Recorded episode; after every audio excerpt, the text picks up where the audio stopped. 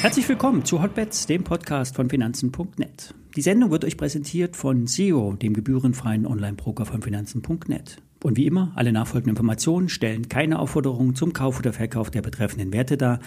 Bei den besprochenen Wertpapieren handelt es sich um sehr volatile Anlagemöglichkeiten mit hohem Risiko. Dies ist keine Anlageberatung und ihr handelt immer auf eigenes Risiko.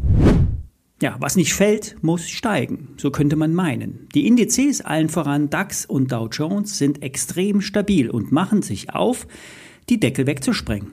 Im Dow Jones könnte sich ein symmetrisches Dreieck nach oben auflösen. Die Markttechnik liefert im kleinen Zeitfenster positive Signale. Wie wir wissen, kommen heute die Inflationsdaten. Diese werden etwas schlechter prognostiziert als ursprünglich erwartet. Trotzdem steigen die Indizes im Vorfeld an.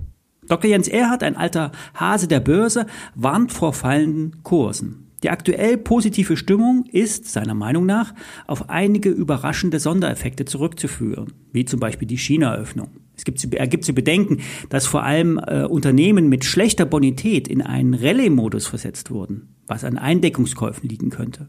Die Techs wurden wieder hochgekauft, obwohl sich die wirtschaftlichen Bedingungen nicht wirklich verbessert haben.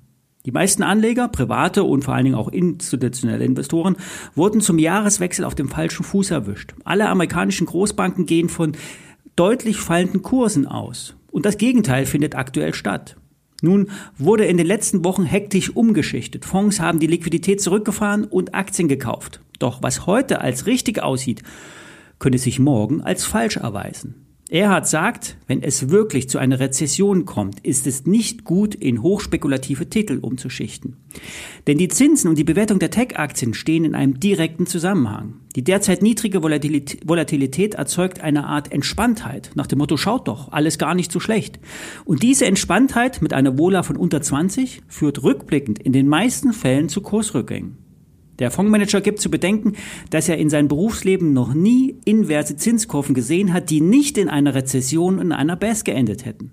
Jetzt kann man auch sagen, diesmal ist alles anders. Doch das sind bekanntlich die teuersten Worte an der Börse. Wenn die langfristigen Zinsen wie Zehnjährige unter den Zinsen kürzerer Laufzeit, äh, kürzer laufender Staatspapiere liegen, ist Gefahr in Verzug. Und dieser Umstand hält nun seit über einem halben Jahr an. Und was Dr. Jens Erhard am meisten beunruhigt, ist die Entwicklung der US-Geldmenge. Er hat über das Thema promoviert und beschäftigt sich seit den 70er Jahren mit diesem Thema. Ein faktischer Rückgang der Geldmenge hat es so noch nicht gegeben, außer beim letzten Crash in den 30ern.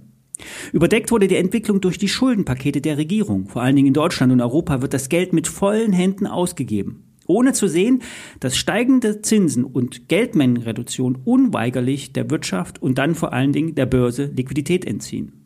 Das Fazit, was aktuell seiner Meinung nach äh, zu ziehen ist, alles spricht für nicht weiter steigende Kurse, außer die Markttechnik. Diese bestätigt eine stabile Erholung, die so lange anhält, bis sie gebrochen ist. Im kurzen Zeitfenster, also auf Sicht der nächsten Stunden und paar Tage, könnte die Rallye also weitergehen. Trader positionieren sich vor den Zahlen eher nicht. Sollte es zu einem Spike kommen, dann eher mit einem Shorts äh, im oberen Bereich, aber übertreibt es nicht mit den Shorts. Morgen sind wir dann schlauer. Bis dahin.